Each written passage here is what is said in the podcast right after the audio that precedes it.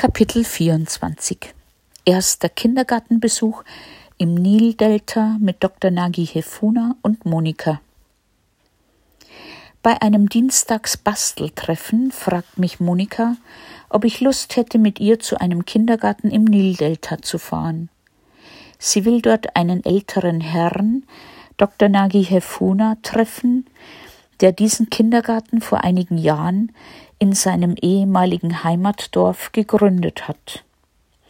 Er lebt in der Nähe von Ulm und unterstützt den Kindergarten finanziell zusammen mit einem Freundeskreis aus Deutschland. Da es ihm in seinem fortgeschrittenen Alter immer schwerer fällt, soll jetzt Monika in seinem Namen ein paar Mal im Jahr dorthin fahren und nach dem Rechten sehen. Ja, da ist es wieder von Vorteil, dass ich derzeit keine Arbeit habe. Ich sage natürlich sofort zu. Monika holt mich am 25. März 2012 in Agusa ab und wir fahren Richtung Nildelta. Das ist aufregend, da sie nur einen Zettel mit einer vagen Wegbeschreibung hat.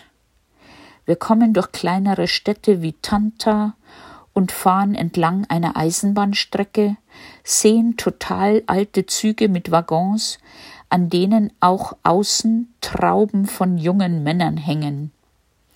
Dann durch weite landwirtschaftliche Flächen, auf denen die Ägypter noch wie vor hundert Jahren bewässern und arbeiten.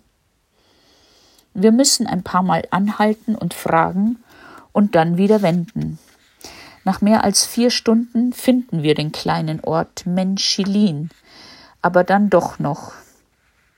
Herr Dr. Nagy ist sehr erfreut, uns zu sehen und zeigt uns stolz den Kindergarten.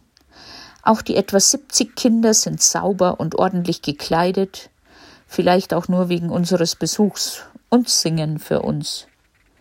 Mit meinem Fotoapparat mache ich etwa 100 Bilder von den Kindern und werde dann belagert, weil sich alle auf dem Display anschauen wollen. Obwohl Herr Dr. Nagy sehr stolz auf sein Engagement ist, sind die Räume traurig anzuschauen. Das ganze Inventar ist alt und verbraucht, die Wände verschmiert, kaum Spielzeug vorhanden. Im Erdgeschoss gibt es nicht mal einen Fußboden, eine antiquierte Schaukel steht auf blanker Erde.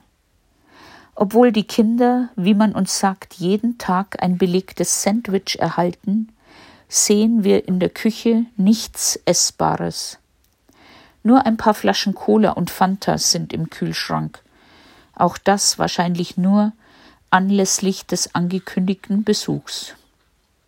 Herr Dr. Nagy legt Wert auf eine weltoffene Erziehung, will heißen kein Religionsunterricht und selbstverständlich sollen den Kindern Grundbegriffe in Englisch beigebracht werden.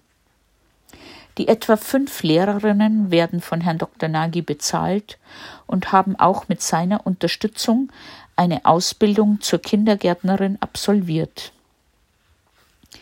Monika lässt sich alles genau erklären und zeigen, ich tu wichtig und mach von allem und jeden Fotos. Danach lädt uns Dr. Nagy in sein Elternhaus zum Essen ein. Seine dort lebende Schwester tischt fürstlich auf. Das können wir niemals essen. Nach zwei Stunden verabschieden uns herzlich Dr. Nagy und seine Schwester. Er ist glücklich, dass er Monika für seine Mission gewinnen konnte. Am Dorfrand mache ich Aufnahmen von einem kleinen Fluss, der aber aufgrund des immensen Abfalls am Ufer zu einer übel riechenden Kloake verkommen ist. Die Leute sitzen vor ihren Häusern und haben Tag ein, Tag aus diesen Dreck vor Augen. Unbeschreiblich. Ich kann das gar nicht glauben.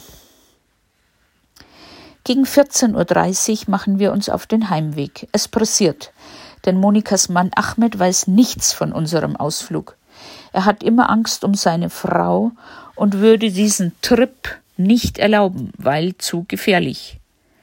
Nachdem Monika ihn aber von dieser wichtigen Aufgabe überzeugen konnte, schickte er sie künftig nur noch mit einem Fahrer dorthin.